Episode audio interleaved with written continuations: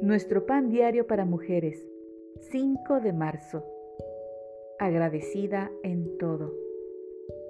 La lectura de hoy se encuentra en Primera de Tesalonicenses capítulo 5 versículos 12 al 22. Y el versículo 18 dice, Dad gracias en todo. Mi hija es alérgica al maní. Es tan sensible que comer un mínimo fragmento de este fruto pone en riesgo su vida. Por lo tanto, revisamos cuidadosamente las etiquetas de los alimentos. Donde quiera que vamos, llevamos una jeringa con medicina para contrarrestar las reacciones alérgicas. Y cuando salimos a comer, llamamos con anticipación y averiguamos qué platos incluye el menú del restaurante. A pesar de estas precauciones, no dejo de preocuparme por su seguridad, tanto ahora como en el futuro. Me cuesta estar agradecida por esta situación.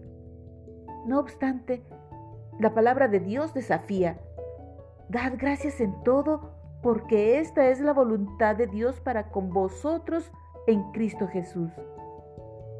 No hay vuelta que darle. Dios desea que demos gracias cuando el futuro es incierto, cuando se nos rompe el corazón y cuando escasean las provisiones. Es difícil estar agradecida en medio de las dificultades, pero no es imposible. Daniel oraba y daba gracias, aunque sabía que su vida corría peligro.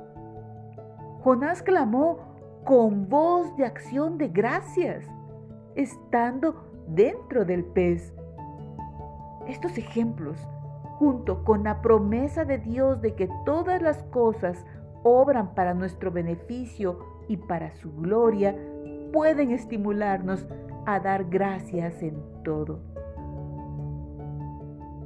Padre, quiero agradecerte siempre por todo.